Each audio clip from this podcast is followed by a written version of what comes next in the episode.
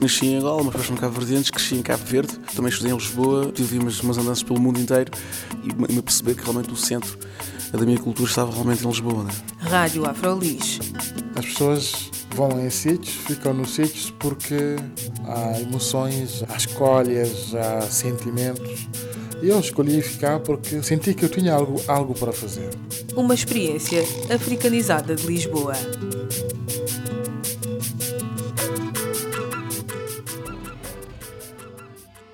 Olá, bem-vindos e bem-vindas à Rádio Afrolis. Aqui podem ter uma experiência de Lisboa através do olhar de Afro-Lisboetas. O meu nome é Carla Fernandes e hoje a minha convidada é Elsa Noronha, moçambicana, dizedora de poesia, que veio pela primeira vez para Lisboa na década de 1950. Quando eu vim, não fazia ideia nenhuma o que é era Lisboa. Não fazia a mínima ideia, era uma cidade. Mas quando me fui embora, cinco anos depois, já tinha uma saudade disto. Ainda não tinha saído e já começava a ter saudades.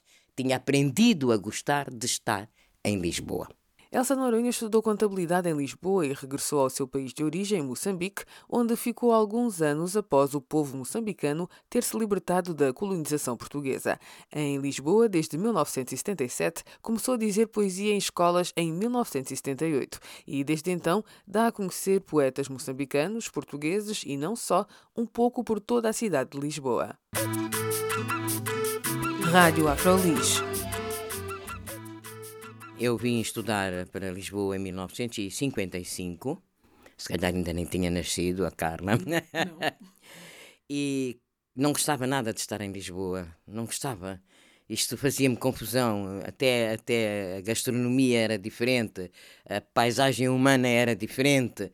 Eh, eu não via aquelas nossas mamanas com as capulanas eh, enfiadas no corpo e com as crianças às costas. Eh, tudo me fazia falta, digamos. Mas veio estudar sozinha? Veio para cá sozinha ou veio com a família? Eu vim estudar, digamos que vim sozinha. Primeiro veio o meu irmão, que é mais novo do que eu, mas veio primeiro. Os homens vêm sempre à frente. Apesar de ser mais novo, veio primeiro e depois, quando chegou aqui, passado um ano, disse: Elsa, tu tens que vir estudar também. E então preparei-me para vir estudar para cá. Quando eu vim, não fazia ideia nenhuma o que, é que era Lisboa. Não fazia a mínima ideia. Era uma cidade. Jogava eu que era como Lourenço Marques. Mas chego aqui, os neons por todo o lado, isto parecia, para mim, na altura era uma Nova York, com certeza, para mim. Comparado, não é? Pronto. Mas quando me fui embora, cinco anos depois, já tinha uma saudade disto. E ainda não tinha saído e já começava a ter saudades. Tinha aprendido a gostar de estar em Lisboa. E então, antes de me ir embora, escrevi este poema, que eu não sou muito de escrever poemas, sou mais de dizer do que de, de escrever, e é um poema que eu lhe vou ler. O poema chama-se A Ti, Querida Lisboa. Lisboa, eu vou partir. Parto com os lábios a sorrir, sim, mas um sorriso triste, inundado de saudade. Aprendi a conhecer-te em tudo. Vi-te nas casas de vidraças nuas sem cortinas e vi-te com reposteiros de veludo Ouvi-te sair da boca das varinas e vi-te passeares o chiado.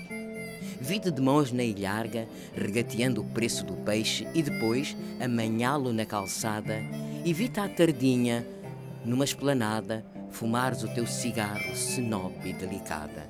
Oh, Lisboa, tudo isto faz saudade.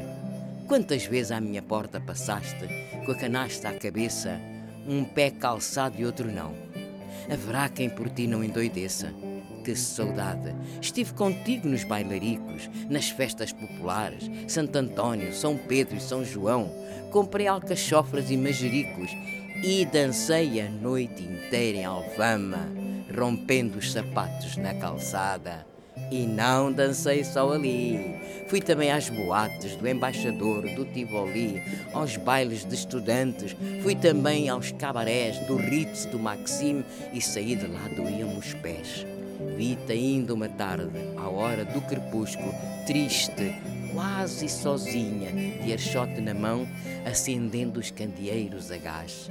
E choravas, choravas uma chuva miudinha, contínua e persistente, gelando os ossos à gente. E apregoavas: Eu popular, ei, é segunda, quentes e boas. E no ar pairava um cheirinho a castanhas assadas. Ah, Lisboa, tenho saudades de ti e ainda de cá não parti. Mas depois de, dessa, desse regresso, voltou a Maputo, pois não foi? Para, voltou para Maputo. para Maputo. O que é que fez com que regressasse a Lisboa? Bem, eu fui para Maputo, era professora de contabilidade e tal, e, e vim de férias a, a Portugal, fui de férias à Suíça, onde tinha amigos moçambicanos e tal, e então dava-me jeito de vir à Europa rever esta gente. Quando se dá a independência de Moçambique, eu disse: Eu não saio daqui já estava engajada, como se dizia, né? já estava engajada naquele processo de, de quer dizer, de revitalização nacional. nacional. e pronto, estava com a alfabetização de adultos, principalmente das mulheres, e portanto não me dava jeito nenhum sair dali naquele momento.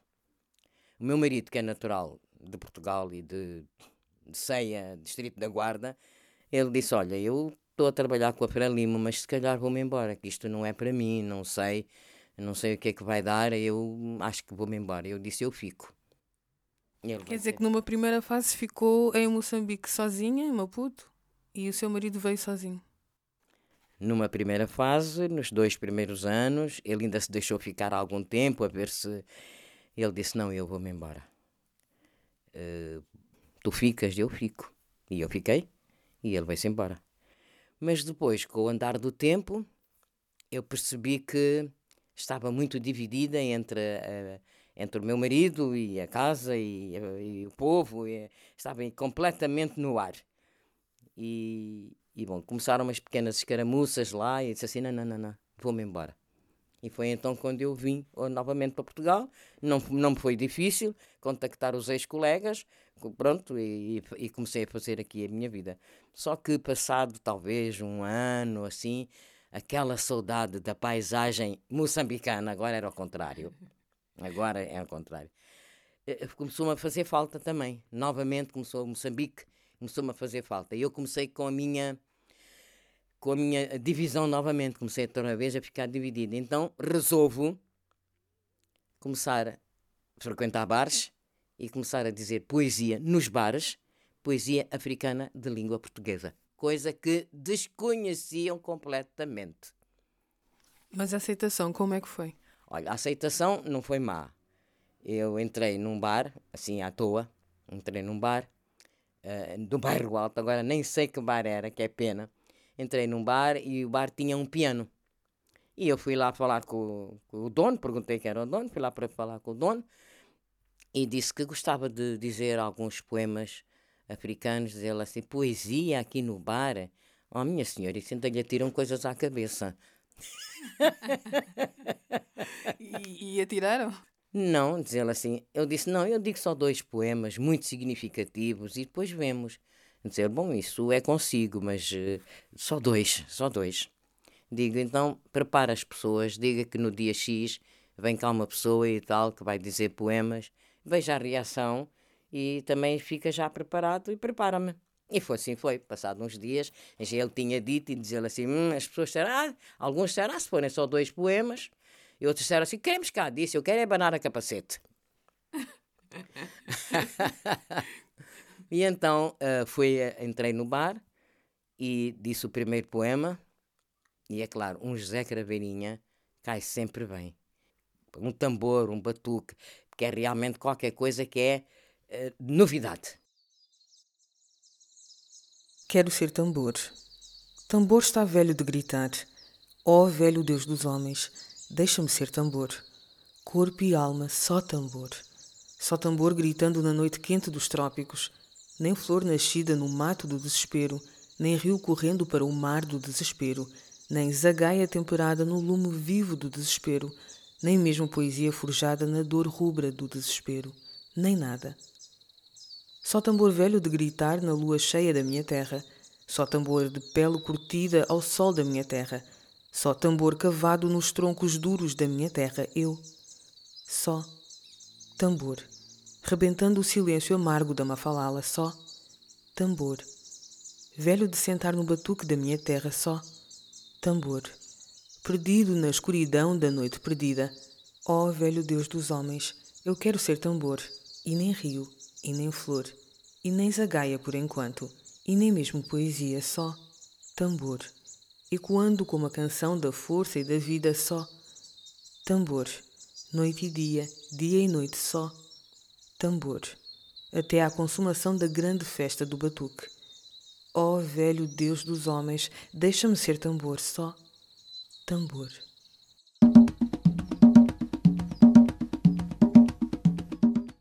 Poemas diferentes, muito à portuguesa, mas eu tinha que buscar qualquer coisa que fosse novidade.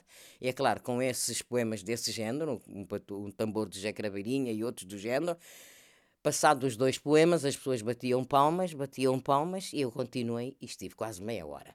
O dono do bar, eu até me emociono, o dono do bar dizia assim: Estou parvo com esta gente.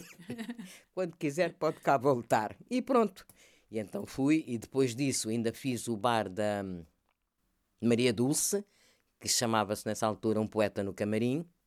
Ainda estive no bar da Natália Correia, que se chamava e chama-se o Botequim, não é? Uh, depois passei para outros bares, uh, e eu ainda hoje, não é? Que é o Ainda à Noite é uma Criança, no, no Jardim das Flores. Uh, outros bares, agora mais recentes, no Onda Jazz, e pronto, e faço isto. Quando vai dizer poemas, hum. tenta trazer um pouco da, da, da, cultura moçambicana, não só através dos poetas moçambicanos que, que lê, uhum. tenta Exatamente. fazer isso de outras formas também? É, tento fazer sempre que, sempre que é possível, não é? porque eu levo uma mala cheia de papéis. Quando presinto que na sala há possibilidade de dizer mais qualquer coisa, então falo da, da cultura. E então, por exemplo, não é Caringana ou a Caringana. Caringana ou a Caringana quer dizer era uma vez. Pura e simplesmente. Não quer dizer mais do que isto. E então, como o livro de, de um dos livros de, de José Carabeirinha chama-se Caringana ou a Caringana, não sei se é o livro, se é a edição, não sei nada, e eu digo Caringana ou Caringana quer dizer era uma vez. E então digo olha, nós aqui, quando dizemos é uma vez, fica tudo quieto e calado. A gente até põe o dedo na boca, que é para não fazerem barulho, como se fosse cantar o fado. Exato. Quando nós dizemos Caringana ou a Caringana, é bom que alguém diga, hum, Caringana.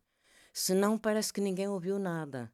Portanto, há já uma interação aqui. E é esta interação que me vai caracterizar toda a minha forma de dizer poesia. E reparou numa mudança em termos do público desde o primeiro dia em que entrou num bar e disse os seus poemas, ainda estava naquela expectativa, o que é que vai acontecer, e agora, como é, que, como é que o público recebe a poesia aqui? Quer dizer, agora o público recebe muito bem, mas é já quase que um público escolhido. Não é como ter ido a um bar que ninguém me tinha visto, nem sabia de que bandas é que vem esta mulher, que em vez de abanar o capacete quer dizer poemas, não é?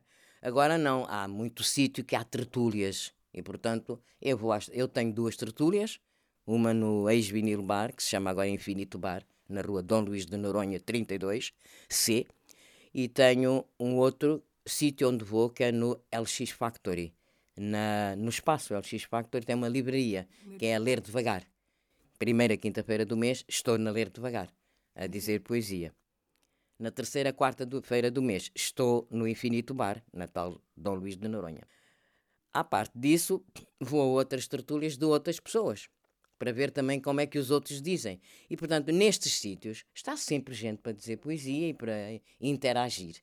E, no princípio, todos os bares me davam pelo menos comer uh, uh, uh, o que eu tomasse nesse dia, tomo sempre um whisky, não é? Uhum. Ou dois, tomo um whisky e uma sandes, uma tosta, ok? Pronto, e, e ficava assim.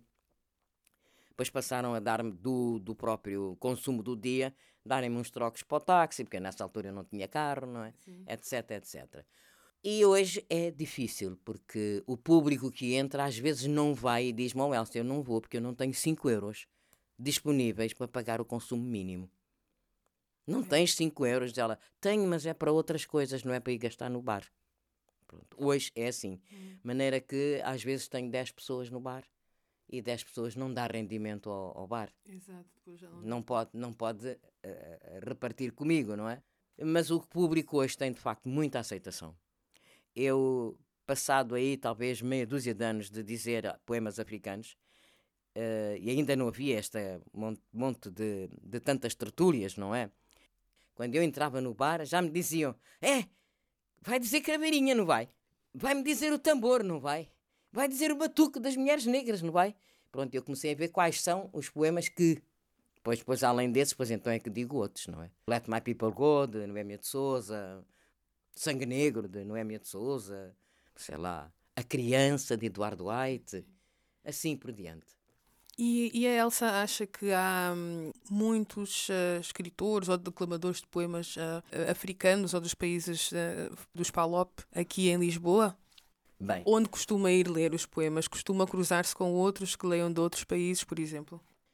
Africanos que apareçam lá para dizer poesia, não me recordo se aparecem muitos ou não.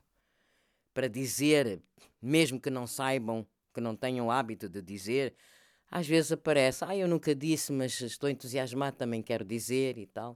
E é assim que aparece um, um de Timor que diz que nunca disse, e depois tem os poemas que é dele e tem os poemas que é de outras pessoas. Então, e. Mas aqui em Lisboa, no mundo da poesia, cruza-se com outras pessoas dos PALOP, por exemplo? Mesmo que não seja no contexto de tertúlias. Bom, exatamente, não contexto. é no contexto das tertúlias. Eu cruzo-me porque quando convidam algumas pessoas para ir dizer poesia, normalmente também me convidam a mim. Então eu cruzo-me com outros dizedores de poesia. Eu não digo a palavra declam... dizedora, também não se usa, mas eu passei a usar e ela está, está a andar. Porque é, é a tradução do dizeuse à francesa, não é? O declamador, propriamente dito, tem uma outra postura, porque o declamador é aquela pessoa que tem um curso de teatro e também diz poesia.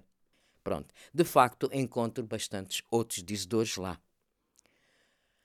Agora, eu, eu, sinto que há uma certa preferência pela Elsa Noronha, né, pela Carmen Filomena, que é outra dizedora. Essa é mesmo uma declamadora, tem um curso de teatro. Ela é de Angola e diz muito bem, mas muito bem poesia, muito bem. E com a vantagem, vantagem que eu não tenho, é que ela decora os poemas, porque nos cursos de teatro eles não vão para o teatro de, de papel na mão, não é? Exato. E portanto tem que aprender a, a, a dizer decor. Olga, Olga Santos também lê, que é da Associação Moçambique Sempre. Delmar, que é da Associação Escritores Moçambicanos, também lê poemas. O Jorge Viegas, esse diz, quer dizer, esse escreve muito bem. Eu gosto do que ele escreve. Uhum. Vou-me cruzando com essas pessoas cujos nomes são completamente desconhecidos do grande público. Era aí que eu queria chegar, porque eu eu conheci a Elsa por acaso. Até foi numa altura em que eu fui à Casa do Brasil, já foi há uma série de anos atrás. E também houve lá uma tertúlia e havia, eram contadores de histórias. Sim, sim, sim. E a Elsa disse: Eu não vou contar uma história, eu vou ler um poema. Pois claro, não me chamem para contar histórias porque eu não sei, não é? Sim, e depois, mas isso ficou-me na cabeça e voltei a vê-la uns 5 anos depois e pensei: Olha, realmente eu não conheço muito mais. Recentemente ouvi falar do, do Delmar Gonçalves, uhum. Mas uh, só me ficou em mente mesmo a Elsa Noronha e essa foi a minha questão: onde é que eles estão? Pois, eu, eu não sei onde é que eles estão, sei que há muitos mais. Pronto. Agora, se eu lhe dissesse, assim, só para terminar, se eu lhe dissesse a palavra afro-lisboeta e tivesse que descrever essa palavra, assim, o que é que diria? Que é uma pessoa que veio da África, África de língua portuguesa ou não, mas que veio da África e que hum, passou a gostar tanto disto que deixa-se aqui ficar, vai de férias quando pode, quando consegue, mas é, é aqui que passa a, a, viver, que é o meu caso. Passei a criar raízes aqui, tenho aqui a casa, tenho aqui esta mobília pouca, mas tenho, pronto. E é aqui é aqui que tive o meu emprego, é aqui que me reformei e tal, e uh, passo a ser também um pouco lisboeta. Portuguesa no sentido, enfim, de, de passaporte e tal, mas acima de tudo, lisboeta. Esta foi uma conversa com Elsa Noronha, afro-lisboeta, dizedora de poesia. Já sabem, podem ouvir Elsa Noronha ao vivo na primeira quinta-feira de cada mês na livraria Ler Devagar, no espaço LX Factory, e na terceira quarta-feira de cada mês no Infinito Bar. Bem, ficamos por aqui. No próximo programa, dia 1 de maio, Dia do Trabalhador, vamos falar sobre discriminação racial no trabalho. A minha convidada vai ser Ana Bela Rodrigues, jurista e membro do grupo de mulheres negras da plataforma Gueto. E realmente o que nós estamos a tentar é alertar a sociedade, porque não é, não é um problema daquela empresa, é um problema da sociedade em que nós estamos, da sociedade que, que nos acolhe e que nos está a educar.